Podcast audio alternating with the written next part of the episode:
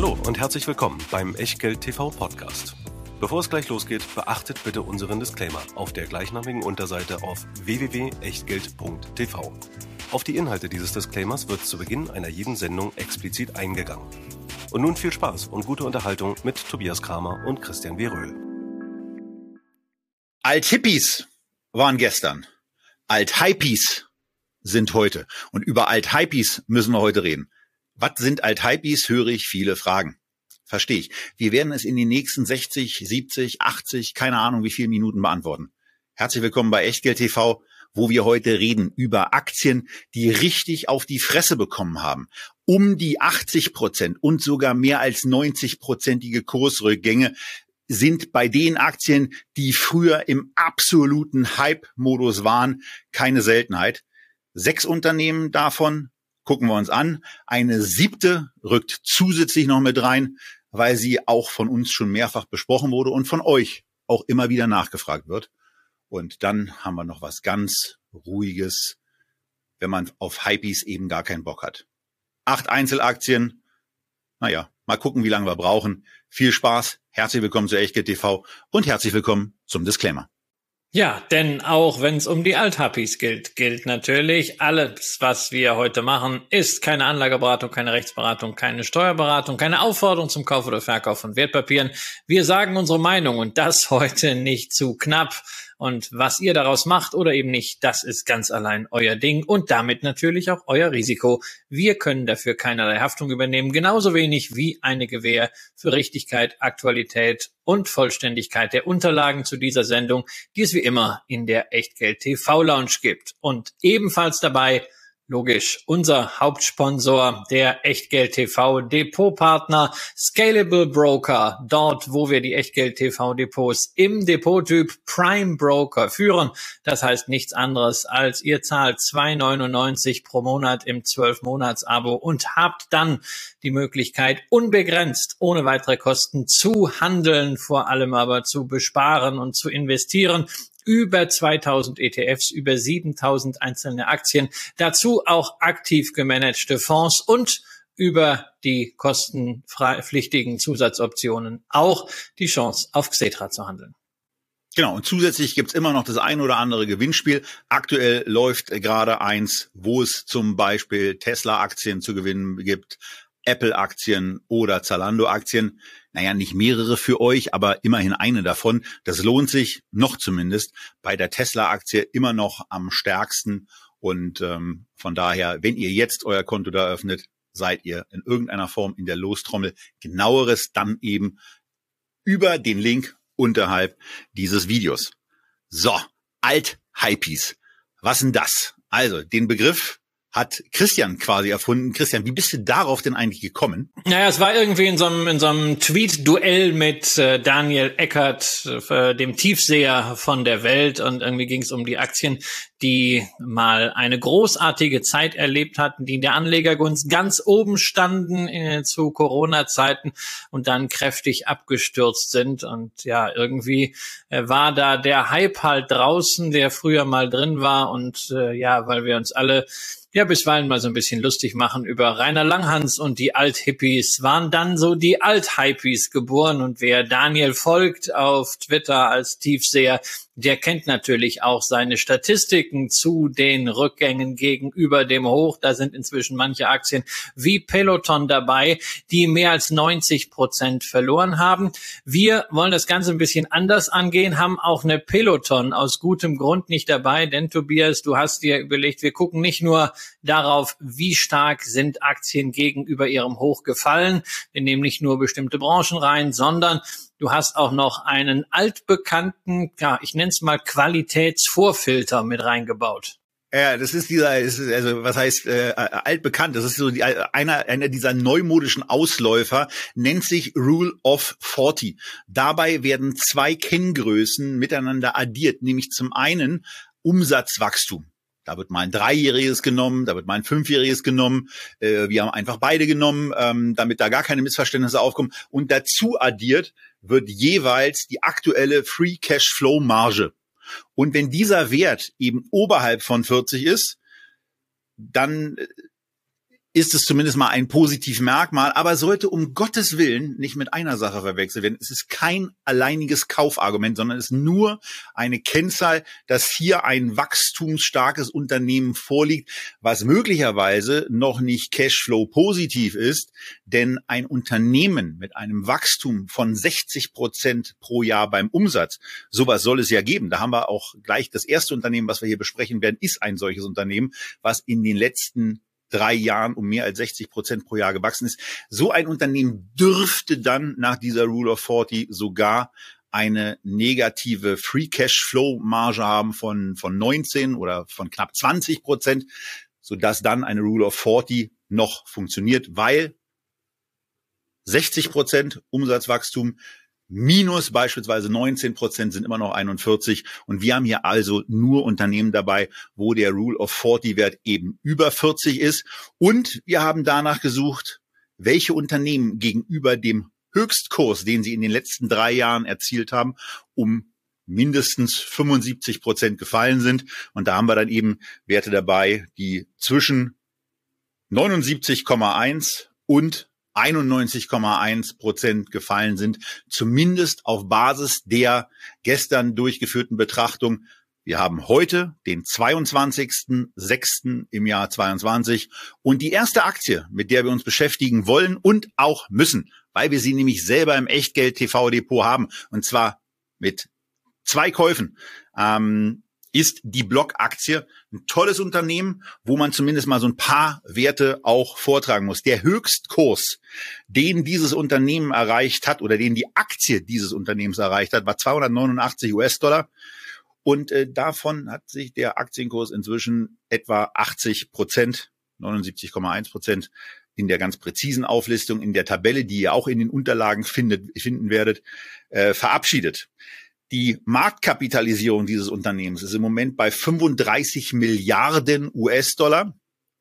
Der Enterprise Value ist ein ganzen Tick geringer, weil dieses Unternehmen nämlich vier Milliarden Net Cash rumliegen hat. Aber warum dieses Unternehmen so stark gefallen ist und ähm, wie eigentlich die ganzen Wachstumsgeschichten aussehen, das werden wir euch jetzt in den nächsten Minuten ein bisschen erläutern. Denn eine Sache, Christian, hat Block überhaupt nicht gut getan. Und das sind die Verwerfungen an den Kryptomärkten. Naja, also grundsätzlich äh, muss man natürlich schon mal sagen, Block war wie sehr viele Aktien während der Pandemie wie ein Heilsbringer bewertet worden. Man hat gedacht, okay, die wachsen in eine neue Dimension und können dieses Wachstum auch durchhalten. Wir haben über dieses Thema oft gesprochen, Multiple Expansion, also auf die vorhandenen Zahlen, die sich ja durchaus auch verbessert haben, hat man immer höhere Multiples beim Kursgewinnverhältnis, beim Kursumsatzverhältnis draufgeschrieben. Und irgendwann hat man gesehen, naja, die Welt wird doch nicht komplett neu erfunden und das war ein bisschen zu viel. Und dann hat man eben eine Multiple Contraction gehabt und es ging wieder entsprechend runter. Also man kann jetzt ja auch nicht behaupten, dass äh, bei Block alles nur Schein sei und dass man dort keine sinnvollen Produkte hätte, ganz im Gegenteil, sondern mit den Möglichkeiten, die Block geschaffen hat, wie Gewerbetreibende drahtlosen Zahlungsverkehr organisieren können und wie man sich untereinander in der Cash-App Geld überweisen kann, zumindest in den USA, hat man ja wirklich nutzbringende Dienstleistungen. Und das ist ja nun wahrlich nicht bei all diesen Unternehmen, die da in den letzten zwei Jahren kurzfristig mal gehypt wurden, der Fall. Und dazu kommt ja auch, man verdient mit diesen Dienstleistungen ja auch Geld. Aber man wollte natürlich wachsen und äh, das nicht nur mit dem Stammgeschäft, das nicht nur in die Breite, also geografisch, sondern man wollte die Services auch ausbauen. Dabei war das Kryptogeschäft einer der Fokusmärkte. Der CEO Jack Dorsey, gleichzeitiger Gründer von Twitter, ist extrem kryptoaffin, hat dann dafür gesorgt, dass das Unternehmen nicht nur Bitcoin und Krypto-Geschäftsmodelle eröffnet, sondern gleichzeitig auch noch Bitcoin aufs eigene Buch nimmt. Zeitweise hatten die 8000 Bitcoins. Da gab es schon im letzten Quartalsabschluss eine entsprechende Wertberichtigung und äh, je nachdem, was da noch ist, was vielleicht auch zugekauft wurde, wird es da sicherlich weitere geben. Und man ist auch noch auf Einkaufstour gegangen in Australien. Nein, man hat nicht irgendeinen australischen Kryptocoin gekauft, der jetzt äh, in die Luft gegangen ist, sondern man hat sich ein Unternehmens namens Afterpay gekauft äh, was zu dieser großartigen Fintech-Bewegung Buy Now, Pay Later gehört. 39 Milliarden Dollar hat man dafür ausgegeben. Buy Now, Pay Later, also sozusagen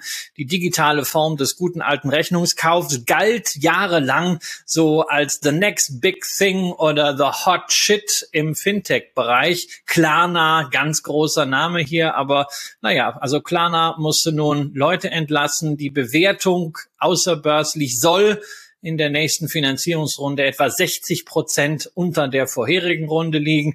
Wirklich kann man wohl sagen, auch bei Afterpay gibt's, auch wenn das Geschäft wohl ganz gut läuft, Wertberichtigungsbedarf. Das sind also alles viele kleine Baustellen, die man da hat. Wie die auf die Bilanz durchschlagen, das werden wir sehen, wenn der Abschluss da ist. Wir dürfen aber nicht vergessen, das Unternehmen in seinen beiden Stammsparten, also B2B und B2C, Zahlungsverkehr, ist nach wie vor wachstumsstark und profitabel.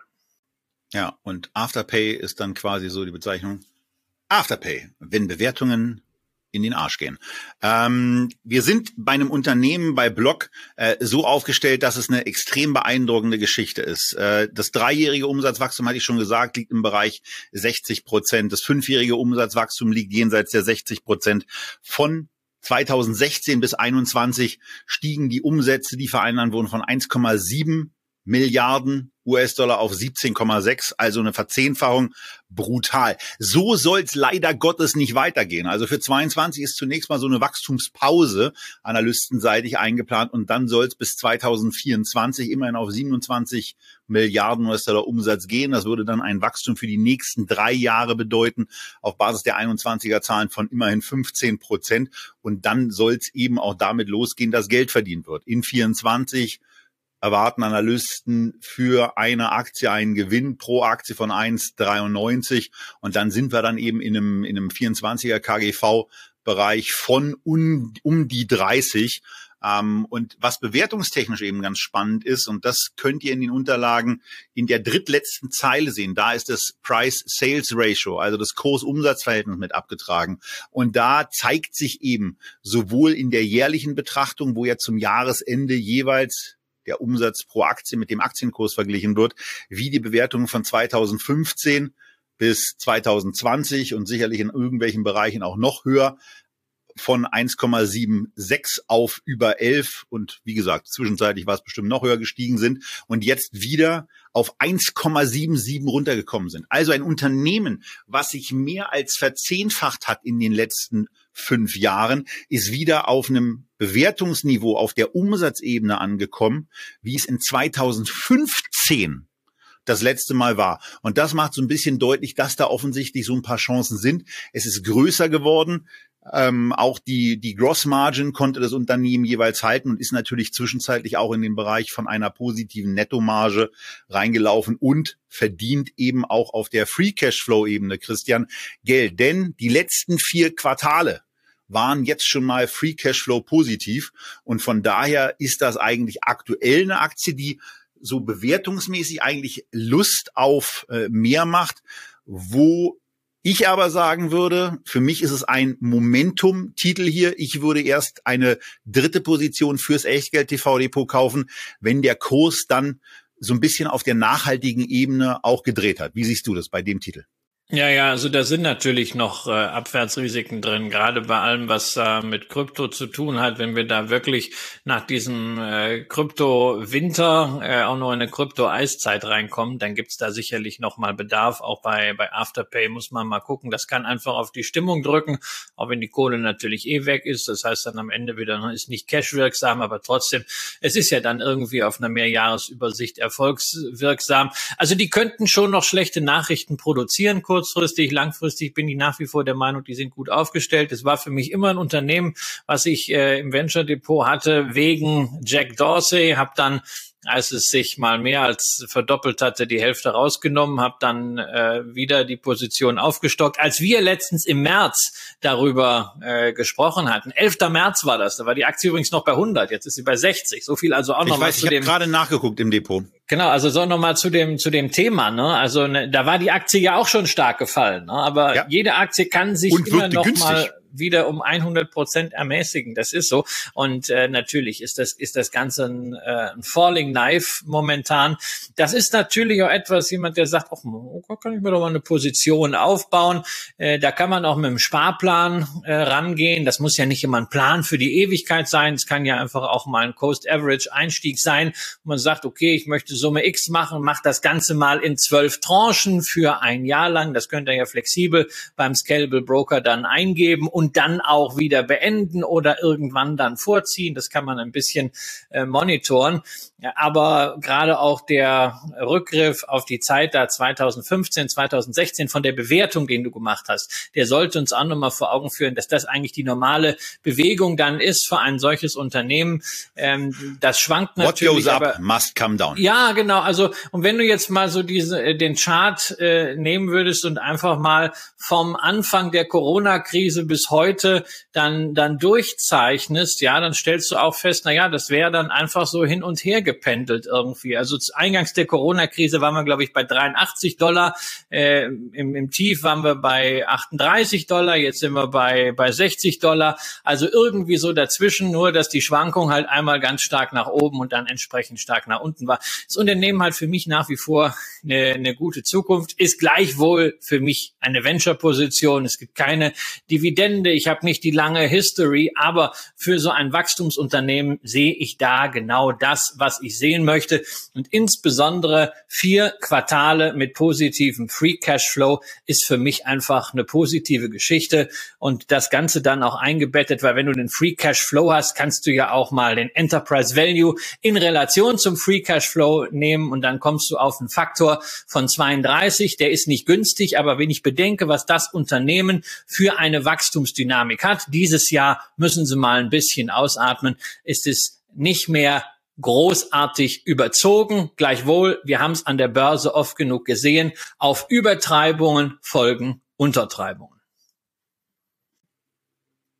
Und wenn ihr euch gerade fragt, geht es jetzt so weiter, dass jede Aktie auf einmal zehn Minuten besprochen wird?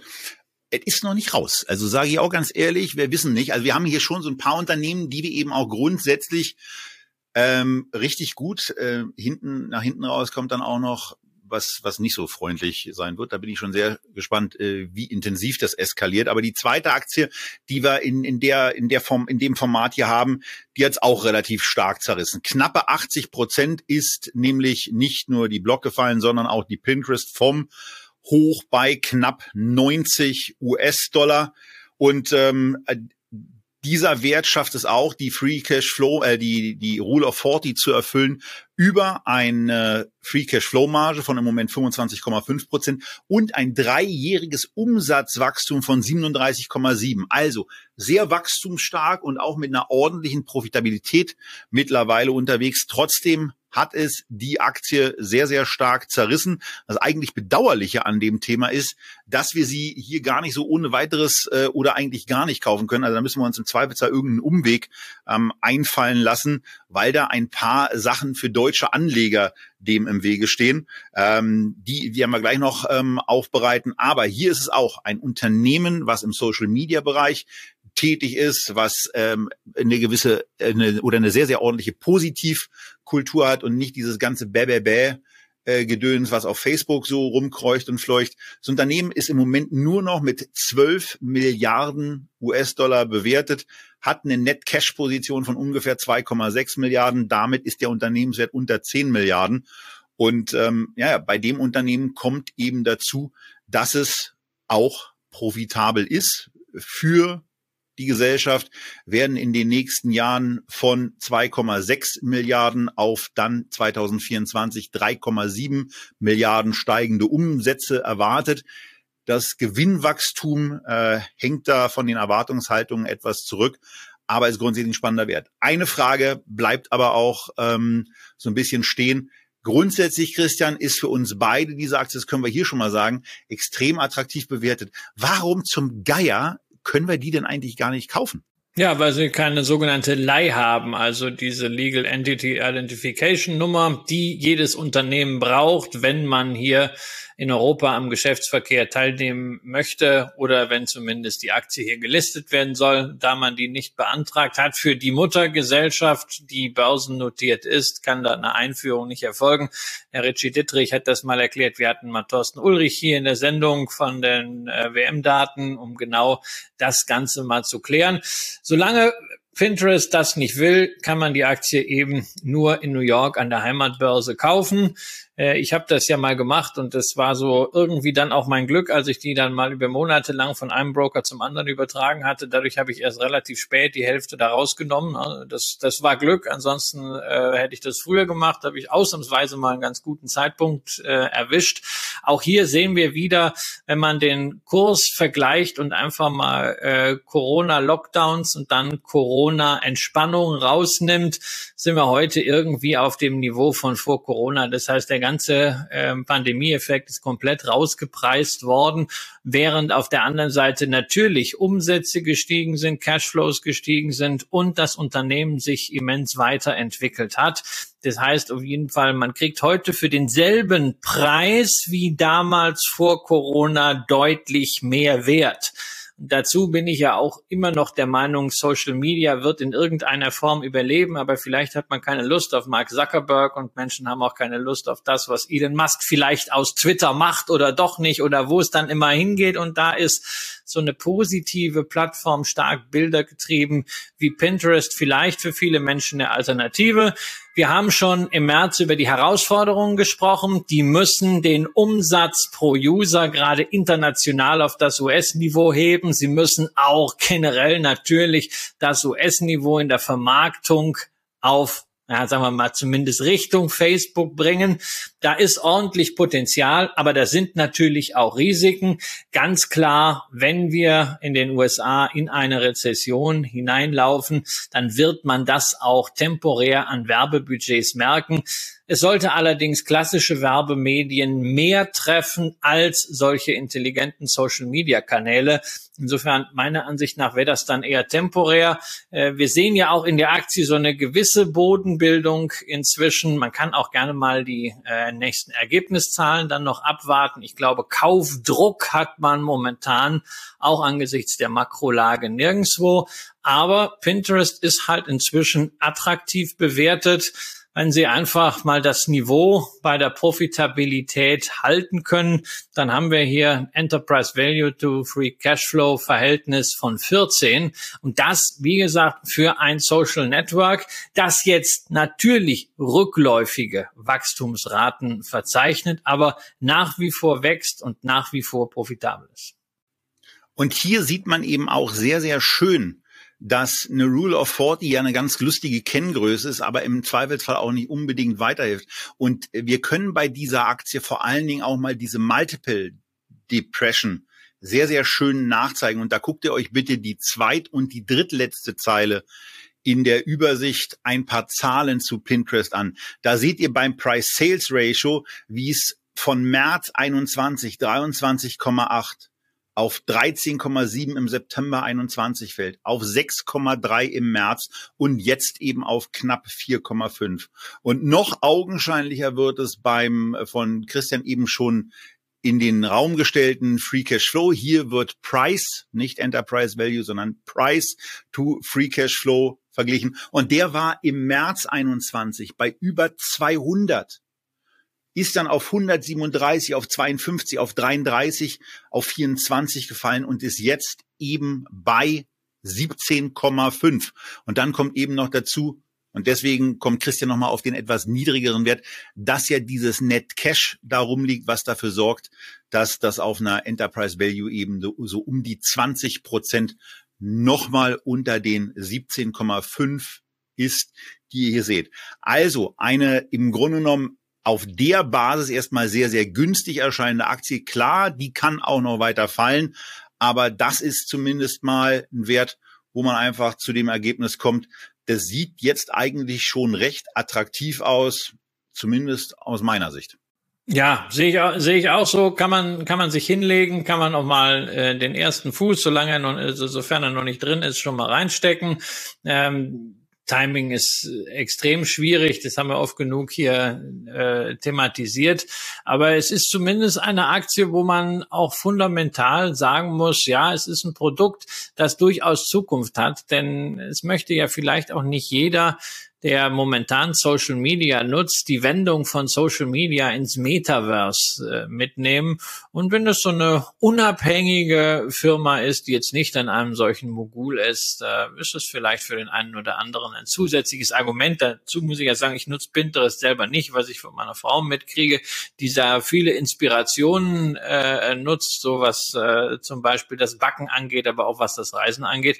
Muss ich sagen, es ist, ist einfach schön, ja, aber es ist so ein bisschen so wie wie Instagram früher mal war, so stark getrieben von, äh, von Bildern. Jetzt sind es ja auch vielfach dann Sprüche oder Infografiken, sowas hat ja alles Nutzwert, aber ist einfach eher, weißt du, so, ja, schön und kann ja trotzdem Nutzwert haben. So, und wo wir gerade bei schön waren, kommen wir jetzt mal zu was richtig hässlichem. Denn der absolute Top-Verlierer ist Robin Hood. Letztes Jahr an die Börse gegangen mit einem wirklichen Mega-Hype. Das ist die absolute Top Hypey-Aktie des heutigen Tages, unserer heutigen Sendung, die ist dann in der Spitze auf, wo war sie? Bei 85 muss sie intraday offensichtlich gewesen sein. Ähm, das geht in diese Grafiken gar nicht mehr mit rein. Auf 85 sind die in der Spitze irgendwo mal gestiegen und von diesem Punkt aus ist sie 91,1 Prozent gefallen und ist trotzdem irgendwie, ja, da muss man eben auch mal sagen, diesen Datenanbietern, den darf man auch nicht immer zu 100 Prozent trauen. Sie ist auf jeden Fall in diese Auflistung reingekommen. Wir haben sie nicht damit aufgenommen, weil sie, weil wir sie für ein qualitativ interessantes Unternehmen halten, sondern hier geht es effektiv mal darum zu zeigen, äh, welche Fallen es auch geben kann. Und bei der Robin Hood Aktie, da würde ich mal die Headline ransetzen, das ist die sogenannte Drawdown Trap. Dieser Wert ist 90 Prozent gefallen. Das geht doch gar nicht mehr weiter. Oh doch das geht noch weiter, wenn bestimmte Sachen äh, eben nicht vernünftig laufen. Interessant ist, dass dieses Unternehmen jetzt nur noch an der Börse eine Marktkapitalisierung auf die Börsenwaage bringt von 6,6 Milliarden US-Dollar. Der Enterprise Value, der Unternehmenswert, ist gerade noch bei 2,4. Das heißt, die haben da irgendwo noch vier Milliarden US-Dollar rumzuliegen und sind eigentlich grotesk niedrig bewertet. So ist der erste Eindruck. Wenn man 91 Prozent Kursrückgang, 6 Milliarden Market Cap, 4 Milliarden Cash sieht, dann denkt man im ersten Moment, man, das muss doch günstig sein. Und wenn man dann ein bisschen weiter reingeht, dann stellt man fest, nee, Nee, nee, so günstig ist es gar nicht, denn dieses Unternehmen hat es in den letzten zwölf Monaten geschafft, 2,6 Milliarden US-Dollar, also so 60 Prozent dessen, was noch an Cash da ist, als Nettoverlust zu machen. Im Jahr 21 waren es sogar noch 3,7 Milliarden US-Dollar. Und Christian, wenn wir uns mal die Kunden so ein bisschen genauer angucken, also so der Goldstandard an Investmentkunden, der ist bestimmt auch in Amerika unterwegs, aber er ist garantiert nicht bei Robinhood. Nee, also man hat schon den Eindruck, dass Robin Hood versucht hat, möglichst viele Kunden zu bekommen in den Hype-Zeiten. Die Leute, die auf dem Sofa saßen gesehen haben, oh, es ist kein Sport, Glücksspiel ist auch nicht wirklich was los, also machen wir mal was an der Börse und äh, die dann da einfach ein paar tausend Dollar verjückt haben, nämlich im Wesentlichen die Stimmy-Checks. Das ist ja so das Bild, was man von diesem US-Neo-Broker hat. Und Stimmy-Checks, auch schön. Ich muss, ich muss leider sagen, dass man dieses Bild nicht wirklich widerlegen kann, wenn man auf die Zahlen schaut. Also aktuell gibt's 22,8 Millionen Accounts, die funded sind, also in denen wirklich noch äh, Geld drin ist. Und in diesen Accounts insgesamt stecken 73,9 Milliarden Dollar. Wenn man das jetzt durcheinander dividiert, stellt man fest, durchschnittlich sind da 3241 Dollar drin. Das ist jetzt durchaus viel Geld. Aber für einen Broker reicht das nur dann für ein ordentliches Geschäftsmodell, wenn man die Kunden immer wieder animieren kann, zu drehen, zu drehen, zu drehen Naja, und wenn die Kunden damit immer Geld verlieren mit dem Drehen und bei Robinhood darf man ja nicht nur Aktien kaufen, sondern überdies auch noch von einer Option in die andere drehen. Also das Ganze mit kräftig Hebel. Naja, dann ist es natürlich eine Frage der Zeit, bis man immer wieder neue Kunden braucht, um zumindest so den Satz irgendwie zu halten. Funktioniert aber bei Robinhood auch nicht. Die Anzahl der aktiven Accounts ist deutlich zurückgegangen innerhalb eines Jahres nur noch 14,6, die wirklich aktiv, also monatlich einmal benutzt werden. Denn nur am Trading verdient natürlich Robinhood nicht. Wenn das Geld, was noch da ist, irgendwie rumliegt auf dem Verrechnungscheck, äh, das ist ein Minus von 39 Prozent. Ja, und auch ansonsten das verwaltete Vermögen ist von 98 auf 73 Milliarden zurückgegangen. Die Umsätze im März 21 von 522 auf im März 22 20 299 zurückgegangen. Also Fakt ist, alles, alles, alles, alles bei dieser Firma geht zurück. Und ich habe ja auch nicht wirklich Hoffnung oder Anlass zur Besserung zu sehen, sondern das bleibt so. Ja, also von daher, das ist äh, für uns beide, wie ihr so merkt, eine, eine Drawdown-Trap. Also stark gefallen, richtig unter die Räder bekommen. Aktionäre haben hier richtig, leider Gottes, auf die Fresse bekommen.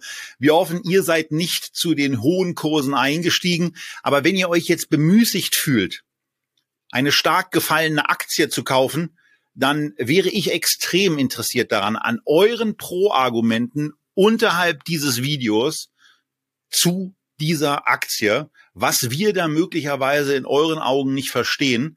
Ähm, und ansonsten werden wir jetzt, wo wir die ersten drei Titel besprochen haben, mal einfach auch die Hypey Playoffs aufrufen. Denn wir haben jetzt drei Aktien vorgestellt und auf Instagram werdet ihr dann am Samstag die Möglichkeit haben, darüber abzustimmen, welche dieser Aktien aus eurer Sicht ins Echtgeld TV Depot kommen sollte. Eine Block, eine Pinterest oder eine Robin Hood. Die, also ich meine, das, da würde ich dann aber auch sagen nach dem Motto, das möchte ich dann aber von den Leuten, die für Robin Hood stimmen, gerne in Kommentaren an unseren Instagram-Account auch erklärt haben, was der Blödsinn jetzt soll. Also wollte die Wahl zwischen Block und Pinterest abgehen. Bei Block würde die Order umgesetzt werden mit einer Stop-Order. Also da würden wir in einen steigenden Aktienkurs erst hinein kaufen und bei Pinterest, die würden wir dann ähm, über ein Vehikel, ein Zertifikat in irgendeiner Form uns äh, zu Gemüte führen, über ein derivatives Wertpapier, weil es anders nicht geht. Äh, und Robinhood, ähm, ihr werdet ja nicht für Robinhood stimmen, oder? Naja, bei Robin Hood muss man ja sagen, also diese Corporate Color, dieses Grün, in der ja dann auch interessanterweise immer die Verluste dann dargestellt werden in der Investor Relations Präsentation, das ist ungefähr dasselbe Grün wie bei diesem kotzenden Emoji. Ich weiß gar nicht, ob da irgendwie eine Koinzidenz oder eine Kausalität vorliegt. Aber ich wollte gerade noch eins sagen, weil das Argument auch manchmal kommt von, äh, von Leuten, die sagen, na ja, Robin Hood hat ja Kunden und die müssen einfach nur das Geschäftsmodell, also nur in Anführungszeichen der Gestalt drehen, dass sie die Kunden eben vom Trading dahin bringen, dass sie dort Geld anlegen, also zum Beispiel viel stärker, wie das ja hier auch in Europa der Fall ist, auf so Themen wie ETFs zu setzen. Ja, dass man verwaltetes Vermögen konservativ hat und immer wieder was dazu bekommt. Das ist eine schöne Idee. Allerdings gab es ja in den USA schon ausreichend Unternehmen, die auf genau diese Idee gekommen sind und sehr, sehr günstig und hocheffizient genau solche Vorsorgekonten, ETF-Sparerkonten anbieten und zwar zu genau den gleichen super günstigen Konditionen. Da ist zum Beispiel Fidelity, äh, wo man eine ganze Reihe Fonds für Zero Fee bekommen kann. Da ist ebenfalls börsennotiert Charles Schwab Schwab, ja, sozusagen ähm, der Pionier des Online-Brokerages mit in Relation gar nicht mal so großartig vielen 33,8 Millionen Kunden. Nur Charles Schwab hat halt insgesamt 7,3 Millionen Assets under Management. Da sind natürlich auch institutionelle Gelder dabei, deshalb kann man das nicht jetzt auf die Zahl äh, der Kunden einfach so umlegen aber die machen damit halt seit Jahren sehr, sehr ordentliche Erträge, wie eben auch andere etablierte Broker, zum Beispiel Interactive Brokers, die nicht so stark, so ungestüm wachsen, aber eben auch Free Cashflow machen. Und das ist auch, glaube ich, noch ganz wichtig, dass man das versteht. Die Konkurrenz auf dem US-Markt für Vermögensanlagen und für Brokerage, die hat nicht geschlafen. Natürlich hat Robinhood so eine Austastlücke genutzt, dass man plötzlich junge Leute mit diesem Gamification-Ansatz in der richtigen Zeit angesprochen hat. Man war zur richtigen Zeit sozusagen mit dem richtigen Angebot am Markt. Aber das trägt kein Geschäft und in dem, was vielleicht aussichtsreicher wäre, da hat man brutal harten Wettbewerb und gegen eine Schwab, gegen eine Interactive Brokers, gegen eine TD Ameritrade und gegen Fidelity, gegen die musst du erstmal bestehen. Und wenn du da dann auch noch Geld für einsetzen willst, naja, dann sind die vier Milliarden Cash plötzlich vielleicht gar nicht mehr so viel. So, das also noch als kleiner Exkurs hinten dran zu eurer Teilnahme an den Echtgeld TV Hypey Playoffs mit Blog, mit Pinterest, mit Robinhood. Das ist das erste Playoff. Aber wir kommen jetzt zu drei weiteren Aktien, die wir im Grunde genommen auch wieder so kategorisieren können, wo wir einen Wert dabei haben, den wir eigentlich ganz gut finden, wo wir eine Falle, ein, ein Fallenpotenzial sehen und wir auch äh, so eine Momentum-Geschichte äh, sehen, weil man sie nicht so richtig einschätzen kann. Und damit sind wir bei der C Limited angekommen, Christian. Südostasiens größtes E-Commerce-Unternehmen mit, mit Shopee unter anderem äh, da am Markt tätig für das Thema E-Commerce wahnsinnig gut aufgestellt ähm, mit brutalen ja. Wachstumszahlen. Also nicht äh, vergessen, muss, ist ja nicht nur E-Commerce, ja. ist ja auch Shopping. Ich weiß, mit, äh, also äh, Gaming mit dabei, Gaming mit wäre, dabei. Wäre das weitere. Machen wir erstmal die die wie wir wie es jetzt bei der vergangenen bei den vergangenen Unternehmen auch gemacht haben. Erstmal wieder die Fakten so ein bisschen 372,70 war der Höchstkurs. 80,4 Prozent ist das Unternehmen seitdem gefallen. Und ähm, warum die hier mit dabei sind, das zeigt eben lustigerweise dann die Tabelle, die ihr hinten in den Unterlagen findet. Die wird jetzt hier noch nicht eingeblendet, weil ihr dann alle Unternehmen sehen würde. Das wollen wir ja noch nicht. Aber dieses Unternehmen zeigt eben auch die Spreizung und ja, vielleicht auch so ein bisschen die Merkwürdigkeiten dieser, dieser Rule of 40. C ist eine brutale Wachstumsmaschine. Wenn ihr euch, wenn ihr euch in der, in der Unterlage ein paar Zahlen mal die Umsatzentwicklung von 2016, 346 Millionen US-Dollar, anschaut bis 2021, 9,95. Wir haben in fünf Jahren den Umsatz verdreißigfacht. Von 2018 bis 2021 haben sie den Umsatz mehr als verzehnfacht. Das ist brutal. Denen ist es wirklich gelungen, seit dem dritten Quartal 2018 auf einer Year-on-Year-Betrachtung, also auf einem Jahr, jährlichen Vergleich, wie war der Umsatz im dritten Quartal 2018 zum dritten Quartal 2017? Seit dem dritten Quartal 2018 ist es in jedem Quartal gelungen, auf der Quartalsebene mehr als 100 Prozent zu wachsen, mit der kleinen Ausnahme, die der, die im Klugscheißer-Modus natürlich auch sein muss. Im dritten Quartal 2020 waren es nur 98,7 Prozent. Und diese, diesen Track Rekord mit den, mit dem 100 Prozent Wachstum, den haben sie im ersten Quartal 22 dann erstmals seit mehreren Jahren wieder gerissen und haben da nur 64 Prozent Wachstum hingelegt. Also, sie sind vor allen Dingen über das Umsatzwachstum der letzten Jahre reingekommen, was mit 97 Prozent natürlich ja, ist brutal atemberaubend und so weiter. Was da bei C mich eben irgendwie ein bisschen skeptisch macht und was ich nicht so richtig verstehe, warum man nicht irgendwie mal erkennen kann, dass dieses Thema Profitabilität etwas ist, mit dem man sich beschäftigt und dem man sich irgendwie auch mal annähern will, unternehmensseitig. Das scheint irgendwie nicht so der Fall zu sein. Aber das Wachstum ist beeindruckend und im Übrigen auch. Und deswegen ist sie aus meiner Sicht eben vor dem Momentum-Hintergrund ein spannendes Unternehmen. Die Bewertung auf einer Price Sales, was anderes können wir uns ja hier bei einem defizitären Unternehmen nicht angucken, ist sehr, sehr stark zurückgekommen. Also auch da Multiple Depression. Im März 21 war Kursumsatzverhältnis noch über 20 und ist jetzt unter vier, trotz dieses weiterhin vorhandenen Wachstums. Und das Wachstum soll sich zwar verlangsamen, aber für 22 werden knapp 14 Milliarden US-Dollar Umsatz erwartet. Für 23 knapp 19 und für 24 25 Milliarden. Brutal, was dieses Unternehmen macht. Das, was mich skeptisch macht, und da bin ich jetzt gespannt, was Christian euch und auch mir mit auf den Weg gibt, ist bei dem Unternehmen, warum es verdammt nochmal nicht gelingt, auch auf Basis der Analystenschätzung im Jahr 2024 bei 25 Milliarden US-Dollar Umsatz ein Nettoergebnis größer Null auszuspülen. Denn für 24 werden immer noch 58 Cent Minus bei der Aktie erwartet. Finde ich indiskutabel. Ja, aber das ist ja jetzt äh, kein Privileg von Sie. Das sehen wir ja bei ausreichend anderen Unternehmen auch. Man aber die sind nicht so groß.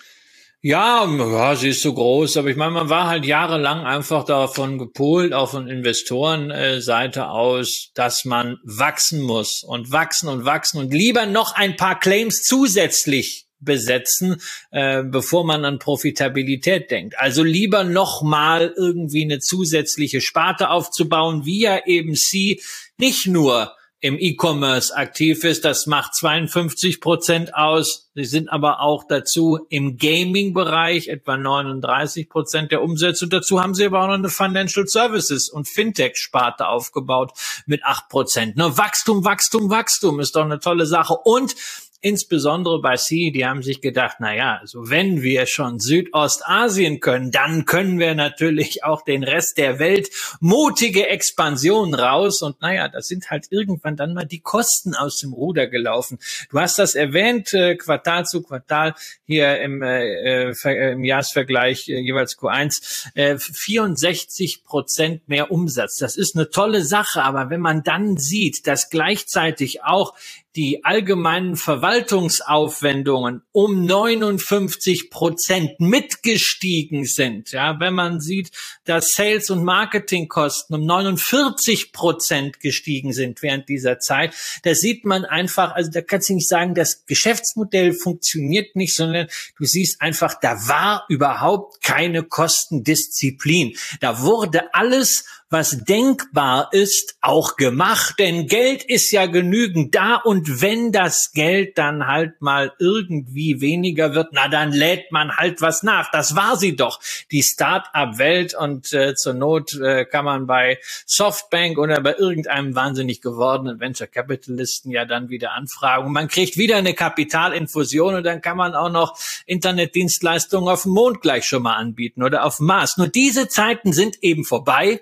Und das merkt jetzt eben auch Sie. Und Sie haben reagiert. Sie haben reagiert im Grunde nach Vorlage der Zahlen für März 22, weil die Reaktion darauf äh, an den Märkten eben grandios schlecht war. Sie drehen die internationale Expansion zurück. Die hatten ja sogar Aktivitäten in Spanien und in Frankreich aufgebaut. Also das ist so eine klassische New Economy Geschichte. Die haben wir damals am neuen Markt schon gesehen, dass man plötzlich überall sein musste. Das wird jetzt zurückgedreht. Man zieht sich sogar aus Indien zurück, was natürlich hochspannend ist, weil es natürlich ein sehr, sehr naheliegender Markt zumindest geografisch wäre, aber der Markt ist sehr schwierig, auch regulatorisch, insbesondere nachdem man dort mal vom Regulator einige Spiele nicht genehmigt bekommen hat. Ähm, da sind schon ein paar, quasi so ein paar Anwandlungen wieder in, in China. Das heißt, man will sich konzentrieren auf Asien und jetzt äh, schlechte Nachricht für Mercado Libre äh, Brasilien. Da will man erstmal bleiben. Ja, ob das am Ende reicht, keine Ahnung. Ja, äh, ist, du, du hast die Zahlen gezeigt. Da ist immens was zu tun, bis man überhaupt mal eine Ahnung von Profitabilität bekommt. Deswegen klar, geht man auch an die Personalbudgets dran. Es werden bei Shopee jetzt erstmals Leute entlassen, was natürlich auch zeigt, also nicht nur bei Klarna, sondern auch in Asien ist diese super Startup Frenzy jetzt erstmal vorbei. Naja, und dann muss man mal sehen, was diese Multiple Expansion angesprochen. Die Aktie war ja im Juni 2020 bis zum September 2021 in einer Kursumsatzbewertung kontinuierlich von 20 bis 25 gehandelt worden. Ja, und vor dem Corona-Crash waren das so 5 bis 7,5. Jetzt sind wir bei einem Unternehmen, was deutlich weiter ist, darunter bei drei bis vier, je nachdem, welchen Zeitraum man zugrunde legt. Aber Schnäppchen ist das auch nicht. Genau, jetzt muss die Reise eben in Richtung Profitabilität gehen, aber bei so einem Unternehmen, was zumindest mal bewiesen hat, dass es astronomisches Wachstum hinlegen kann, sollte das eigentlich auch möglich sein. Und äh, wenn es äh, von euch Leute gibt, die jetzt ein bisschen nervös werden, dann sei eben auch noch gesagt, und ihr könnt es auch in den Unterlagen sehen, dass die Marktkapitalisierung bei knapp 41 ist, während der Enterprise Value bei etwa 36 liegt. Das heißt im übertragenen Sinne nichts anderes, dass da eben auch noch fünf Milliarden US-Dollar Cash rumliegen. Also, dass man im Grunde genommen auch noch, wenn man sich jetzt auf das Thema Profitabilität und Reduktion äh, negativer EBITDAs und negativen Net Incomes äh, sich konzentriert, ähm, dass man da schon Chancen hat, ähm, das auch sehr, sehr gut hinzubekommen und dann eben natürlich auch mit dem Zeigen von Profitabilität äh, wieder auch in andere Kursniveaus zurückgehen kann. Also von daher aus meiner Sicht äh, auch da ein Momentum-Thema. Ähm, diese Aktie äh, würde ich persönlich erst dann anfassen, wenn da, wenn da der Preis dreht und wenn dann eben auch von institutioneller Seite stärker erkennbar ist, dass da offenbar vom Management etwas verstanden wurde und die Investoren-Confidence zurückkommt. Ansonsten sieht es noch sehr, sehr stark wie ein fallender Stein aus. Und äh, das ist ja, das ist ja das Thema dieser Sendung und das betrifft auch die nächste Aktie, die nicht wie sie 80 Prozent verloren hat, sondern 85 Prozent. Auch Zillow kommt vor allen Dingen über sehr, sehr starkes in der Vergangenheit, ganz wichtig, in der Vergangenheit stattgefundenes Umsatzwachstum in diese Liste mit der Rule of 40 rein. Denn 70-prozentiges Umsatzwachstum ist natürlich etwas zum in die Hände klatschen. Eine 1,4-prozentige negative Free Cashflow Marge ist nicht so sehr zum Klatschen und dieses gesamte Zahlenthema mutet auch wirklich eigenartig an. Und äh, wir kommen äh, gleich darauf, dass äh, man bei, bei Zillow es nicht nur geschafft hat, die Umsätze deutlich auszuweiten, sondern auch bei den Geschäftsmodellen mal so ein bisschen hin und her gezwirbelt ist. Also von dem, was ihr im Grunde genommen äh, von Immobilien Scout äh, in, in Deutschland kennt. Das ist im Grunde genommen das Geschäft mal schwerpunktmäßig gewesen. Und irgendwann kam man auf die, die Idee dieses, dieses Home Flipping, also kaufen, aufhübschen, verkaufen, ähm, doch in irgendeiner Form selber zu machen. Und ähm, hat sich da dann eben auch mit äh, beschäftigt. Und darüber ist es dann eben auch gelungen, Umsätze deutlich nach oben zu treiben von 2018 1,3 Milliarden US-Dollar bis 2021 8,15 Milliarden US-Dollar. So, ähm, zu Profitabilität hat all das aber nicht geführt. Was äh, dann die Frage nach sich zieht, warum macht man den Schrott eigentlich? Ähm, und äh, hier sind wir jetzt in einer ganz interessanten Situation, denn dieses, dieses Geschäftsmodell mit dem, mit dem Ankauf und Verkauf, das äh, wird äh, eingeschränkt, Christian, äh, wenn ich das richtig verstanden habe. Und das hat dann auch Auswirkungen auf die Umsatzerwartungen, die ich gleich noch so ein bisschen erzähle. Aber vielleicht sagst du ein bisschen was zu diesem Thema des Geschäftsmodells und zu dem Flippen im Geschäftsmodell von Zillow. Naja, also das Geschäftsmodell war ja eigentlich ein klassisches Plattformgeschäft. Ja. Wirklich sehr stark vergleichbar mit ImmoScout und damit waren sie Marktführer in den USA, das also der führende äh, Online-Marktplatz für Immobilien. Aber irgendwie hat ihnen das nicht gereicht und deswegen haben sie 2018 gesagt, das war bisher Zillow 1.0 und jetzt machen wir Zillow 2.0. Wir wollen es den Menschen, die ein neues Haus suchen oder ihr Haus verkaufen wollen, einfach einfacher machen. Ähm, wer verkaufen will, der soll sofort das tun können, auf einen Knopfdruck gar nicht mehr warten, bis er irgendwo einen Käufer findet. Wir kaufen das an, weil wir haben hochintelligente Technologie und äh, die kann das bewerten, voll automatisiert. Dann schicken wir da einfach ein Team rein, das das Haus äh, schnell wieder sauber macht, ein bisschen Farbe hierhin pinselt, da einmal die Latte drüber lasiert und anschließend verkaufen wir es gleich wieder raus. Kapital dafür haben haben wir, kriegen wir ja auch geliehen. Das Ganze kann man ja auch wunderbar verpacken, dann als Asset-Backed Securities verbriefen. Da reißen sich dann die niedrigsten Zeiten wieder mal die Institutionellen drum und alle sind am Ende glücklich. Das war dieses I-Buying, wie man das gedacht hat. Und also, wenn I für intelligent stehen sollte, hat das eben nicht funktioniert. Die Software hat viel zu teuer eingekauft und Problem Nummer zwei, ähm, naja, die Software konnte leider nicht renovieren. Dafür waren immer noch Menschen erforderlich und ähm, Arbeitskraft äh, ist eben sehr knapp geworden in, in der Nach-Corona-Zeit. Und insofern hat man dann gemerkt, ups, dieses Geschäftsmodell fährt sukzessive vor den Baum und je mehr Häuser wir ankaufen, umso mehr Risiken haben wir. Und aus genau dem Grund hat man dieses Geschäft Ende letzten Jahres dann äh, kurzerhand eingestellt. Man muss natürlich erstmal äh, die Tausenden von Häusern, die man da noch auf dem Buch hatte, verkaufen. Das dürfte ein Verlust sein, der in die Milliarden geht, den man dabei äh, hinnehmen muss. Aber wahrscheinlich, wenn man bedenkt, was auf dem US-Immobilienmarkt so alles passieren kann, ja, war das wahrscheinlich der, der, die richtige Entscheidung in letzter Sekunde. Jetzt will man sich irgendwie mit Value-Added Services darum kümmern, dass man doch wieder ein bisschen mehr ist als ein normales Immobilienportal. Man will Finanzierung wieder stärker in den Vordergrund rücken. Es macht ja auch Sinn und alles das, was man sonst braucht, wenn man ein Haus hat ähm, diese Vermittlungsdienstleistung. Ja, aber ich frage mich natürlich ganz offen, also wenn man es schon früher, als der Immobilienmarkt in den USA nun wirklich brummte, ja, so in den Jahren 15, 16, 17, 18, bis man dann diesen Strategy Swing verkündet hat, nicht hingekriegt hat, Geld zu verdienen, wie soll man das dem Unternehmen für die Zukunft abnehmen, wo der US-Immobilienmarkt ja definitiv schwieriger werden wird? Ja, und das ist eben das Spannende. Seit 2013 seht ihr in den Unterlagen nicht einen positiven Gewinn pro Aktie. Ihr seht da Werte, aber die sind alle mit einem roten, äh, mit einem, mit einem Minus als Vorzeichen und mit einer roten Ausprägung. Und das ist kein so schönes Zeichen.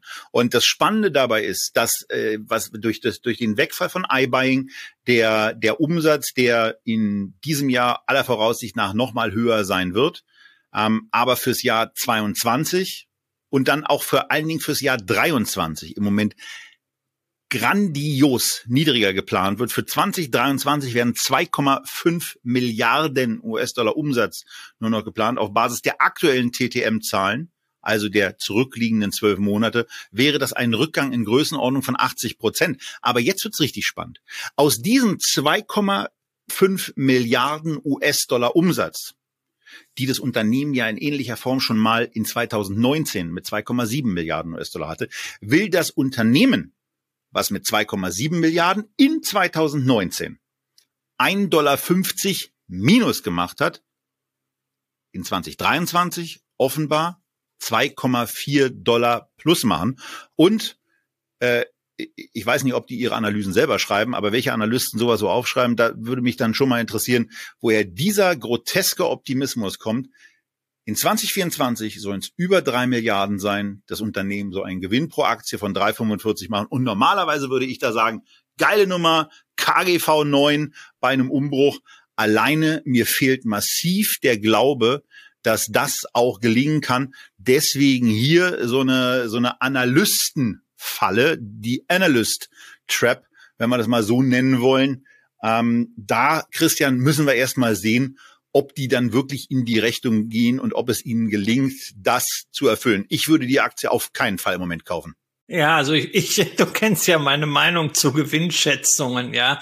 Also schätzen kann ich dir auch alles, ja. Ich schätze bloß immer so schlecht. Also das, äh, äh, ich bin da ja ohnehin immer schon sehr, sehr skeptisch. Vielleicht hat ja auch die Software, die für Zillow die Häuser gekauft hat, jetzt gleich die Gewinnschätzung oder die Prognosen gemacht. Das kann ja auch sein. Ähm, aber nochmal, also ich will da mal darauf hinweisen, es gibt ja Unternehmen in Umbruchssituationen. Das kann ja mal sein, dass ein Unternehmen eine falsche Entscheidung getroffen hat und diese Entscheidung revidiert, sich eine neue Strategie verordnet oder sich einfach auf die Kernkompetenzen besinnt. Und also ich mag diese Umbruchssituationen nicht besonders gerne, aber man kann sie als Investor durchaus nutzen. Aber wenn ich eine Situation habe, wo das Unternehmen im Umbruch sein muss und dazu der Markt noch im Umbruch ist, dann wird es wirklich riskant. Denn wir sollten ja nicht vergessen, was auf dem US-Immobilienmarkt los ist. Die Häuserpreise steigen und steigen. Es wird für immer weniger Menschen überhaupt erschwinglich, sich ein Eigenheim zu leisten. Und das will in den USA etwas heißen, denn wir haben eine Home Ownership Quote von 68 Prozent während die in Deutschland bei 42 Prozent ist. Das heißt also, die Amerikaner sind eigentlich ein Volk von Eigentümern, aber das wird bei diesen Preisen immens schwierig und wir wissen überhaupt nicht, wie der Immobilienmarkt darauf reagiert. Vielleicht gibt's da auch eine Art Schockfrost, dass die Anzahl der Transaktionen nämlich zurückgeht, weil es überhaupt keinen aussichtsreichen Deal mehr gibt für Verkäufer und weil immer weniger Leute das Ganze nachfragen und das die Situation kommt ja überdies noch dann mit äh, von der Zinsseite her unter Druck. Und das ist ein immens schwieriger Markt für ein Unternehmen, das noch nie einen positiven operativen Cashflow erzielt hat. Also insofern, warum? Warum soll man hier kaufen? Das ist für mich überhaupt keine Frage der Bewertung. Ja, das ist, ist ungefähr so wie, weiß ich nicht, Auberginen. Ja, da kannst du mir sagen, hier, die Auberginen, die kriegst du umsonst. Ich esse sie trotzdem nicht. Also schreibt uns in die Kommentare, wenn ihr eine total andere Meinung habt zu Zillow als Christian und ich. Ähm, sind wir auch interessiert dran. Wir lernen ja auch gerne dazu. Ähm, und vor allen Dingen würden wir gerne lernen, dass wir mit unserer Skepsis zu der auf einmal äh, US-amerikanischen Gewinnmaschine im Immobiliensektor ähm, falsch liegen. Und ähm, naja, jetzt hatten wir eben die Momentum-Aktie in dem zweiten Teil. Jetzt hatten wir die, die Falle, die, in dem Fall die Analystenfalle oder die Analyst Trap äh, im zweiten Teil. Und jetzt kommen wir quasi zu der Aktie, die wir irgendwie eigentlich ganz gut finden. Auch deswegen, weil wir das Produkt ja auch noch mit einer, mit einer gewissen äh, emotionalen Verbindung haben. Denn ähm, als dann die Pandemie begann, waren wir, wie ganz viele andere eben auch, dank Zoom für euch dann irgendwann wieder da, haben unsere Sendungen zunächst mal auf Zoom aufgezeichnet, bevor wir jetzt eben zu Riverside gewechselt sind und diese Software benutzen. Aber Zoom hat uns über einen längeren Zeitraum sowohl bei den Live-Sendungen, bei den Aufzeichnungen, als auch ähm, mir in ganz vielen Meetings weitergeholfen, weil ich es viel einfacher zu bedienen finde, als dieses äh, damals von mir noch als dusseliges Programm bezeichnete Teams. Mittlerweile äh, habe ich vielleicht eher festgestellt, dass es möglicherweise auch an meiner eigenen Dusseligkeit gelegen hat, dass ich Teams eben nicht bedienen konnte. Mittlerweile klappt das ganz gut und äh, das birgt gleichzeitig auch so ein bisschen das Risiko bei diesem Wert, dass nämlich die Nutzung ähm, bei und die Kostenpflege, der kostenpflichtige Erwerb insbesondere bei Zoom auch deswegen stagnieren könnte, weil immer mehr Leute ja ohnehin eine Microsoft-Lizenz haben, in der Teams mit dabei ist und dann eben auch dieses inkludierte Programm nutzen. Ähnlich wie wir es ja auch bei der Diskussion um die Dropbox-Aktie schon mal hatten, die ich seinerzeit gekauft habe und die nicht wirklich so richtig vom Fleck kommt. Das Risiko hat Zoom auch. Aber zunächst mal müssen wir ja hier festhalten, die Aktie ist auf 588 gestiegen, hat sich also in der Corona-Pandemie mehr als versechsfacht. Und seitdem ist sie um 80 Prozent abgestürzt. Aber erstens hat sie natürlich auch getrieben durch Corona ein äh, brutales Umsatzwachstum. Und hinzu kommt, dass Zoom es im Gegensatz zu ganz, ganz vielen anderen Gesellschaften auch geschafft hat, richtig ordentlich profitabel zu werden und hier eben auch eine Marge zu erzielen, die mehr als auskömmlich ist. Ihr seht schon bei der Nettomarge, die war in der Spitze bei den im Januar 22 vorgelegten äh, Jahreszahlen bei auf der Geschäftsjahresebene 22 bei 33,5. Ähm, ihr seht da auch extrem starke Quartale mitunter mit dabei. Ihr seht auch das schwache Quartal eins im Geschäftsjahr 22, 23, wo die Nettomarge nur noch 10,6 Prozent war. Also für die, die es nicht sehen, sage ich ein paar Werte eben mit dazu, damit die Podcast-Hörer nicht zu Recht äh, über mich fluchen, dass ich so viele Zahlen als gesehen voraussetze, für die, die nicht rechts ranfahren wollen. Also das sieht schon alles äh, sehr, sehr beeindruckend aus. Und dieses Umsatzniveau, was jetzt mit 4,1 Milliarden US-Dollar erreicht wurde, soll eben auch weiter ausgebaut worden. Da sind wir wieder bei den Analystenschätzungen, die jetzt vor dem Hintergrund, äh, dass man ja trotzdem auch eine gewisse Skepsis an den Tag legen kann, hier aber wesentlich realistischer aussehen mit einem 15, 10, 15-prozentigen Wachstum 23, 24, 25 bis 25 soll der Umsatz auf 5,7 Milliarden US-Dollar steigen. Aber bei der Profitabilität, das ist ganz spannend, da erwarten Analysten im Grunde genommen eine Stagnation und einen zwischenzeitlichen Rückgang, denn im Jahr 2025, also im Januar 25, das ist dann quasi das Jahr 24, wird der Gewinn pro Aktie bei 4 US-Dollar 33 erwartet, wobei er ja schon im Jahr 22, also für elf Monate im Jahr 21 bei 4,50 Dollar lag. Also in den nächsten Jahren ist da so eine kleine, äh, so eine kleine Bodenbildung und ein kleiner Rückgang äh, im Moment erwartet. Und das ist eben ein Punkt, wo man auf der einen Seite vielleicht auch eine Skepsis gegenüber diesen sehr pessimistischen Schätzungen an den Tag legt oder sagt, na ja, da kann schon jetzt einiges auf das Unternehmen zukommen auf der, auf der Ebene. Was auf jeden Fall sich ganz klar ablesen lässt, ist hier auch mal wieder eine vorbildliche Multiple Depression. April 21 lag das Kursumsatzverhältnis noch bei knapp 30, im Juli 21 dann nochmal über 30. Und da war der Aktienkurs schon auf 378 zurückgegangen. Und jetzt sind wir bei einem Price-Sales-Ratio von unter acht, knapp unter acht. Ähm, vor dem Hintergrund wirkt das Ganze einigermaßen günstig, auch bei einem, bei einem Kurs-Gewinn-Verhältnis im Bereich von aktuell etwa 25. Aber man, man ist eben so ein bisschen auch in einer Hin- und Her-Situation. Also ich bin zumindest in einer Hin- und Her-Situation, Christian. Ähm, ist das jetzt was? Es ist grundsätzlich eine, ein tolles Produkt, ein tolles Unternehmen aber so diese, dieser, dieses Umsatzwachstum gepaart mit einem, mit einem offensichtlichen Profitabilitätsrückgang, den ich nicht so hundertprozentig intuitiv finde, machen mich doch auch ein bisschen nachdenklich. Ja, also ich finde es ja ein bisschen schade, dass du wesentliche Teile des Geschäfts hier unterschlagen hast. Ja, also wir sollten ja nicht so tun, als wenn Zoom so ein One-Hit-Wonder wäre, was jetzt äh, so diese Videokonferenzsoftware für Private, die man sich dann übers Internet auch runterladen kann und das Abo dort auch online buchen kann. Also wenn das jetzt alles wäre. Das war mal so, aber Zoom hat ja diesen Boom durchaus genutzt, sich als Unternehmen weiterzuentwickeln und sehr stark auf die B2B, sprich Enterprise Software Schiene zu setzen, die übrigens inzwischen bereits 52 Prozent vom Umsatz ausmacht auf Basis der letzten äh, Quartalsergebnisse. Und das äh, Stichwort hier ist UCAS, also Unified Communications as a Service. Und wer unsere Sendung wirklich sehr, sehr häufig folgt, der hat das auch schon mal gehört in einer IR-Sendung, nämlich bei Enphone haben wir genau da mit diesem Thema uns schon mal beschäftigt, hier in Deutschland. Und letztendlich geht's auch bei Zoom darum, integrierte Unternehmenskommunikation über das Internet und über verschiedene Kanäle darzustellen. Da haben sie inzwischen Lösungen für entwickelt, die natürlich auch permanent evaluiert werden.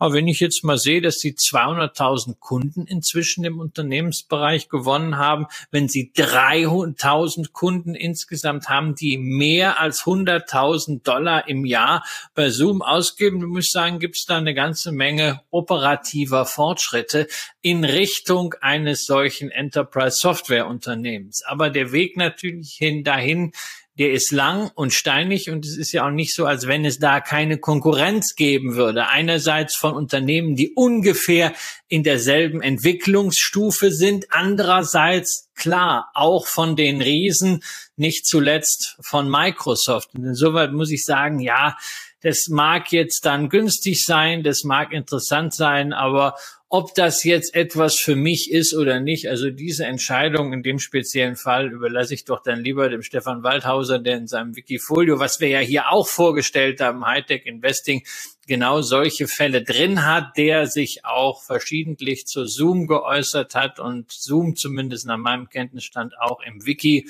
äh, hat und da bin ich investiert.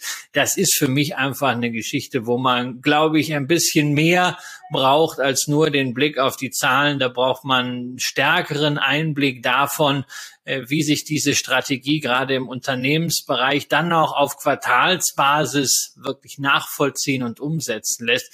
Das ist hier nicht mein Ding. Insofern, ich sehe da wirklich sehr positive Ansätze und ich freue mich auch darüber, wenn so ein Alt-Hypey operativ was auf die Kette kriegt. Aber dass ich jetzt da selber investieren möchte, kann ich nicht behaupten, wenn dann nur indirekt. So, und damit kommen wir jetzt quasi zu dem zweiten Hypey Playoff zwischen C, Zillow und Zoom. Welche Aktie findet ihr da am interessantesten? Das kommentieren, kommentiert ihr gerne auch in den, in den, in den Kommentarbereich. Aber wir brauchen eure Stimme da auf Instagram, auf dem Echtgeld TV Account. Und da stimmt dann einfach am Sonntag oder Montag, wann immer Lisa diese, diese zweite Playoff-Runde einstellt, ab, welchen Titel wir hier eben auf Basis dieser eben deutlich zurückgegangenen Kursniveaus. Also wir können ja einfach mal die nächsten zwei Aktien hier auch nachkaufen und die deutlich gesunkenen Kurse einfach mal proaktiv auch nutzen. Welche Aktie davon für euch die interessanteste? So, jetzt haben wir zwei Playoffs und ähm, damit können Ein Absteiger, würde ich sagen. Damit ja, könnten wir auch die Sendung beenden. Aber wir haben ja noch zwei äh, Aktien, die wir besprechen wollen. Und Christian fängt schon an, vom Absteiger zu reden.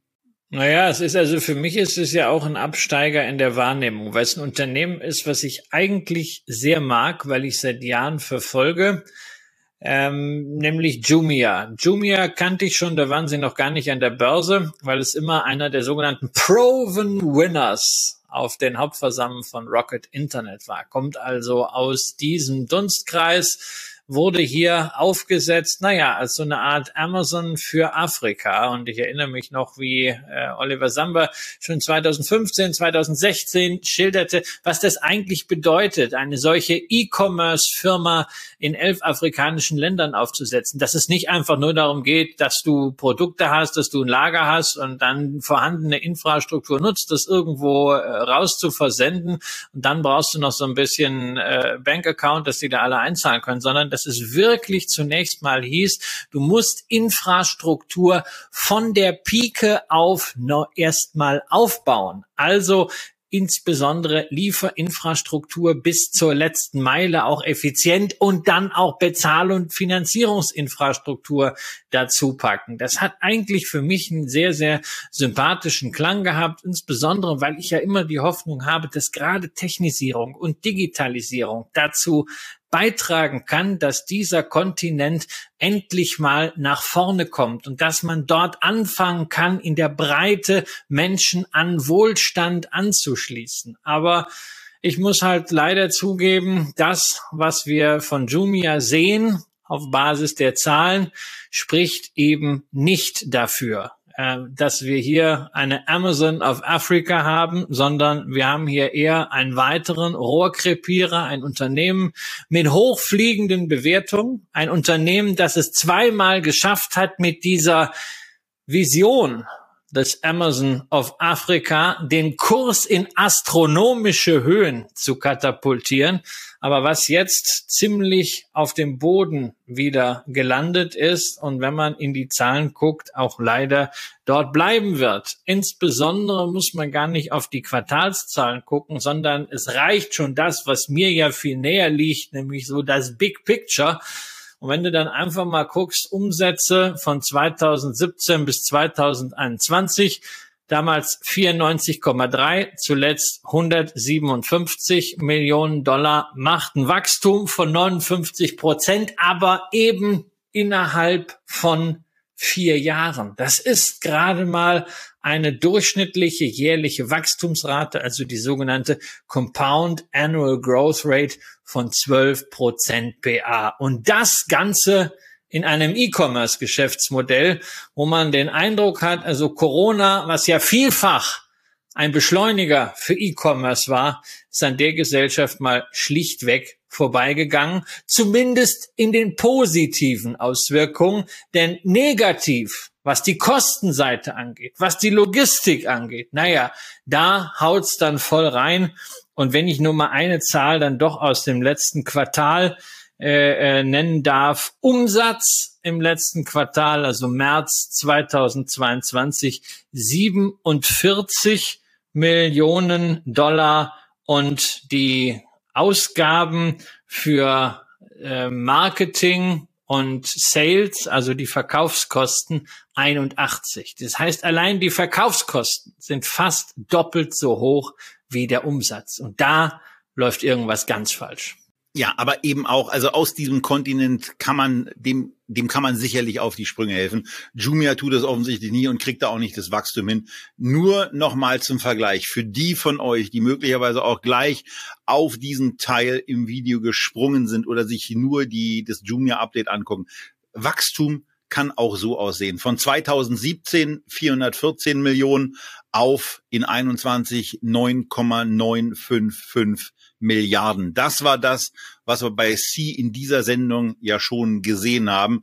Bei Jumia ist da, naja, Essig. Und seit 2019 ist es dann eben auch noch so, dass man quasi stagniert. Also ein E-Commerce-Unternehmen, was eine in Afrika sicherlich auch noch mal ganz anders herausfordernde Corona-Pandemie nicht geschafft hat, für Wachstum zu nutzen, warum soll man da Geld investieren? Wenn, dann eben nur, weil man darauf setzt, dass die Aktie, warum auch immer, steigt und dass sich irgendwann vielleicht auch noch ein Dümmerer finden lässt, der einem dieses Unternehmen abkauft. Ein paar Sachen noch, äh, weil wir die ja bei den anderen Unternehmen auch jeweils gesagt haben, der Kurs liegt 90 Prozent unter dem All-Time-High, was diese Aktie mit 57, 60 mal erreicht hat. Äh, bei der Rule of 40 wäre es komplett irrelevant gewesen, weil es gibt kein dreijähriges Umsatzwachstum, es gibt keine positive Free Cashflow Marge, also das wäre gar nicht mit dabei gewesen.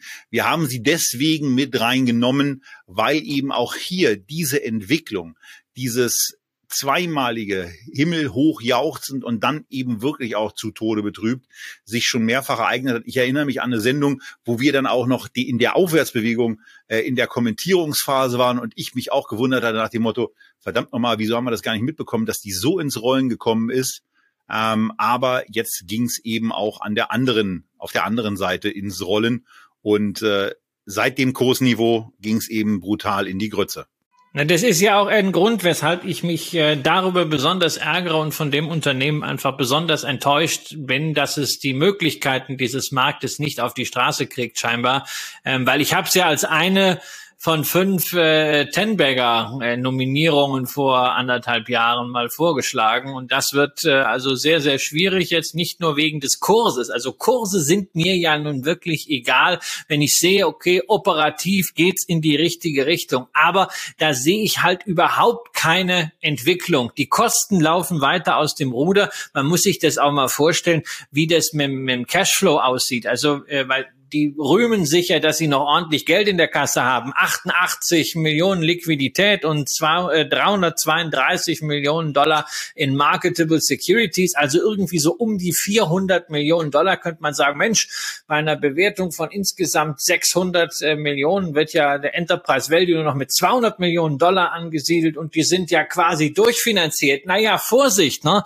Der operative Cashflow in den letzten zwölf Monaten minus 200 100 Millionen Dollar dafür, dass du einen Umsatz gemacht hast, der bei äh, 167 Millionen Dollar liegt. Also das ist abenteuerlich, was da an Geld durchgebrannt wird und auch, dass die Sensibilität dafür scheinbar überhaupt nicht vorhanden ist, sondern dass man nach wie vor dort in den Meldungen spricht, als wenn wir das Jahr 2021 hätten. Also an sowas wie Gross Profit for, before Customer Incentives lives Da habe ich mich ja inzwischen schon gewöhnt. Ja, also dass man sagt, also wir machen den Rohertrag bevor dem, was ich den Kunden irgendwie geben muss, damit sie überhaupt was kaufen. Also das ist ja schon schlimm. Aber da steht doch tatsächlich als eines der Ziele drin. Ich muss das ablesen, weil ich könnte mir so einen Stuss nicht merken, so eine Verhöhnung von Anlegern.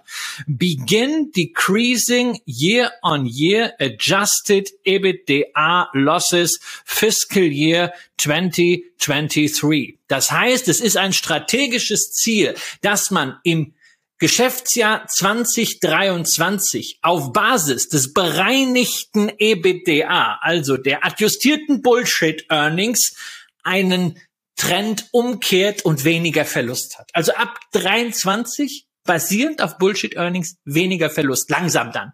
Ähm, das zeugt für mich einfach davon, dass man nicht verstanden hat, wie die Welt sich gedreht hat. Zeitenwende ist da das richtige Wort und die müssen meiner Ansicht nach dramatisch schnell umsteuern, um nicht zu riskieren, äh, dass sie irgendwann schlichtweg nicht mehr manövrierfähig sind. Ja, denn äh, diese diese 400 Millionen Net Cash, die sie haben, die können eben schneller durch den durch den Schornstein geraucht sein, ähm, als man sich das möglicherweise im Moment vorstellen kann. Denn äh, Afrika ähm, ist eben äh, auch ein bisschen weg und es gibt Unwägbarkeiten äh, und Schwierigkeiten, die man äh, aus der aus der typischen Start-up-Manager-Perspektive möglicherweise gar nicht so richtig so richtig einzuschätzen weiß. Ähm, dass man da ein paar Sachen offensichtlich nicht so richtig einschätzen kann, zeigen die Wachstumszahlen der letzten Jahre, warum Analysten und wie diese Analysten hier auf eine Umsatzerwartung von 260 Millionen fürs Jahr 22 kommen, ist mir ein Rätsel. Wie sie auf 327 kommen, ist mir ebenfalls ein Rätsel.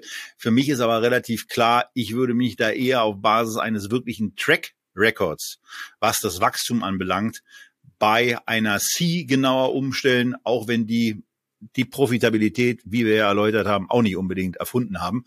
Aber ähm, da ist zumindest dieses, diese Wachstumsdynamik brutal da.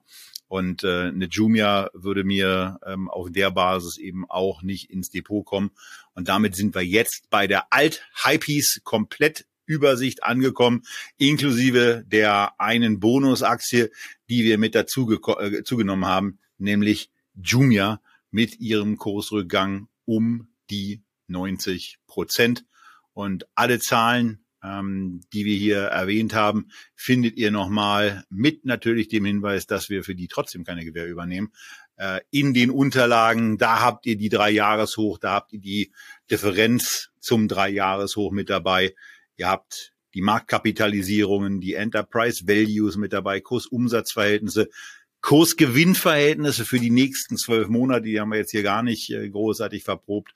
Und natürlich auch den Weg zur Rule of 40. Also ladet euch da die Unterlagen herunter und ergänzt gerne mit euren Kommentaren, welche Einschätzungen ihr für auch komplett daneben haltet oder welche ihr aus eurer Perspektive eben auch noch positiv unterstützen wollt, zum Beispiel für Blog, für Pinterest, für Zillow.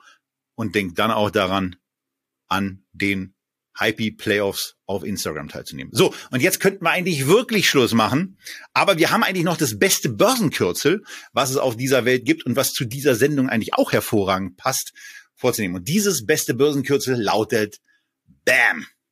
Es geht also, um. Findest Brookfield. du wirklich, dass das das beste Börsenkürzel ist? Ich finde es ein ziemlich cooles Börsenkürzel. Ja, aber BAM steht für Brookfield Asset Management. Und Christian wollte diese Aktie in dieser Sendung mit drin haben. Ich habe auch nach der Vorbesprechung noch nicht so richtig verstanden, warum oh. und übergebe deswegen an die Friedrichstraße. Nein, nein, ich, hab, ich wollte die einfach nur mal als Gegengewicht haben. Weißt, also für mich war das ja jetzt schon also äh, interessant, dass man mal ein paar Werte aus dem, aus dem Venture Depot oder über die ich mal irgendwann nachgedacht hatte in den letzten Jahren und sie nie gekauft habe, dass man sie noch mal Revue passieren lässt. Aber es ist ja jetzt kein Geheimnis, dass äh, da an diesen Themen nicht so unbedingt mein Herz hängt, dass ich es eher ein bisschen konservativ mag, dass ich ja gerne über Real Assets spreche, dass ich noch lieber in Real Assets investiere, also in solche Sachen wie erneuerbare Energien, wie Infrastruktur, wie auch Immobilien, halt alles das, was irgendwie kontinuierliche Cashflows generiert. Und da ist Brookfield Asset Management eben Experte für.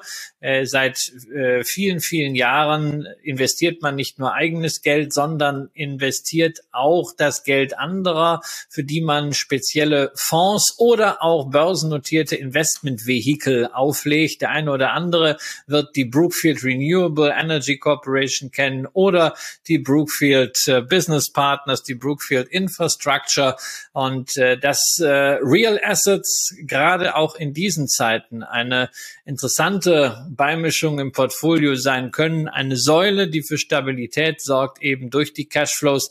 Das ist etwas, wo man sich gerade mal wieder ein paar Argumente holen kann, nämlich im neuen Shareholder Newsletter von Brookfield Asset Management. Es ist ja auch nicht irgendeine Firma, die haben 730 Milliarden Dollar Assets under Management, ist also eine Riesenhausnummer und in ihrem Letter to the Shareholders denken Sie ein bisschen darüber nach, was zum Beispiel auch Inflation für solche Real Assets und die Investitionen da hinein bedeuten. Und so weisen sie teilweise darauf hin, zum Beispiel im Bereich Immobilien, ja, Baustoffe haben sich um 20 30 Prozent verteuert. Was heißt das? Ne? Das heißt, dass man 20 bis 30 Prozent mehr Geld hinlegen muss, um solche Immobilien wie Brookfield sie im Portfolio hat oder für Kunden verwaltet neu zu bauen. Folglich, wer die Assets schon hat, profitiert damit entsprechend an einer Aufwertung derselben. Auch was die Niedrigzinsphase äh, angeht, die ja nun möglicherweise erstmal zu Ende ist, ist man relativ entspannt, hat interessante Gedanken dazu, weil man sagt, naja, die Infrastruktur wird trotzdem gebraucht und sie liefert kontinuierlich Erträge. Und wir sehen ja gerade jetzt, wie riskant auch Anleihen im Portfolio sind. Man hat keinen Cashflow, aber dafür kräftig sinkende Kurse. Also für alle diejenigen, die ansonsten gerne auch die Shareholder Newsletter von Warren Buffett mögen, äh, vielleicht die Empfehlung mal bei Brookfield Asset Management reinzuschauen und das zu lesen. Und der Hinweis auf Warren Buffett, der kommt natürlich nicht von ungefähr, denn Brookfield Asset Management hat beschlossen, man möchte Berkshire Hathaway ein bisschen ähnlicher werden. Man hat nicht nur selber eine Rückversicherung gegründet, aus der man dann natürlich ähnlich wie Warren Buffett die Erträge wieder anlegen kann, sondern man möchte wirklich eine Gesellschaft werden, die primär ihr eigenes Geld investiert und nicht das anderer Leute. Das unglaublich starke Asset Management Geschäft soll in verschiedenen Tranchen abgespalten werden. Das heißt, wer Brookfield Asset Management Aktionär ist, der bekommt zum Jahresende erstmal eine Viertelaktie von der Asset Management Einheit, die dann in den nächsten Jahren sukzessive separiert wird. Man hat also dann zwei Aktien im Buch und davon wird eine sehr, sehr ähnlich wie Berkshire Hathaway sein. Sozusagen Berkshire Hathaway nur ohne Apple rein fokussiert auf die Real Assets und interessanterweise, obwohl man in Technologie gar nicht investiert, im Gegensatz zu Warren Buffett, ist eine Brookfield Asset Management in den letzten Jahren seit Ende 2007 etwas besser gelaufen als eine Berkshire Hathaway. Ja, ist jetzt allerdings auch ein Stück weiter und ein Stück stärker gefallen als die Berkshire selbst ähm, und ja, vielleicht für den einen oder anderen von euch eine interessante Alternative, die auch als Beteiligungsunternehmen noch und als Asset Manager noch zusätzlich mit reinzunehmen. Und äh, wir können da ja nach unseren Instagram Playoffs einfach noch eine dritte Frage. Ich habe ja im Moment gerade sowieso ein bisschen Liquidität darum liegen. Da kann ich auch mal ein bisschen irgendwie Aktien kaufen. Ähm, gerade weil ja solche Transaktionen auch immer ganz interessant sind. Also wenn man dann eben eine dieser Aktien hat, gibt es die Viertelaktie. Wir werden dann eben irgendwie ein Vielfaches von vier kaufen und äh, entsprechend dafür sorgen, äh, dass wir dann eben ein, zwei, drei ähm, Aktien bekommen. Wobei es werden mehr als äh, äh ein, zwei oder drei sein, weil die Aktie steht bei 40 US-Dollar, also bei 43 US-Dollar, also ungefähr so 40 Euro. Also werden wir da im Bereich von 24 Aktien dann wohl kaufen, wenn wir 1000 reinlegen. Habe ich das richtig gerechnet? Glaube schon. Und ähm, an der Stelle äh, ja dann auch dieses Unternehmen, was sich dann eben anschickt, auch zukünftig die vielleicht ja bessere Berkshire zu sein, ähm, mit zu verfolgen. Und das war's dann. Sechs Unternehmen aus der Alt-Hype-Szene eine Aktie, die ganz gerne mit dabei wäre, aber eigentlich nur als negatives Beispiel dafür dient, dass es bei den Aktien, die stark fallen und stark steigen, eben auch Merkwürdigkeiten gibt, äh, wo die Unternehmen eben eigentlich gar nicht vom Fleck kommen und äh, wo dann eben wirklich nur die Greater Fool Theorie zu Aktienkursfindung beiträgt.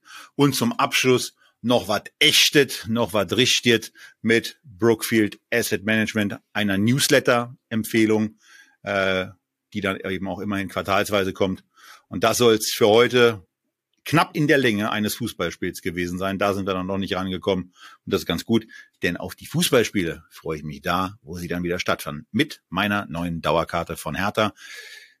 Ob das ein Value Investment ist, naja, das wollen wir dann mal in der nächsten Saison sehen mit unserem neuen Trainer in einem wunderschönen Stadion. Ihr solltet jetzt auf jeden Fall einfach mal ein bisschen in euch gehen, äh, euch auf die Instagram Hypey Playoffs freuen, an denen ihr hoffentlich teilnehmt und ansonsten euch darauf freuen, dass es nächste Woche schon wieder Echtgeld TV gibt. Und eine Ankündigung können wir dann schon machen, denn diese Sendung wurde deswegen äh, verschoben. Nächste Woche steigen wir quasi wieder in den virtuellen, in den digitalen Flieger und begeben uns zum zweiten Mal nach Japan. Und dann geht's um Einzelwerte aus Japan. Die haben es heute wegen der Aktualität, die diese Althypes für uns hatten, nicht geschafft. Aber nächste Woche geht's weiter. Bis dahin bleibt ihr bitte gesund. Genießt den Sommer im Rahmen der klimatischen Möglichkeiten. Und beim nächsten Mal seid ihr wieder mit dabei. Herzliche Grüße aus Berlin. Bis bald.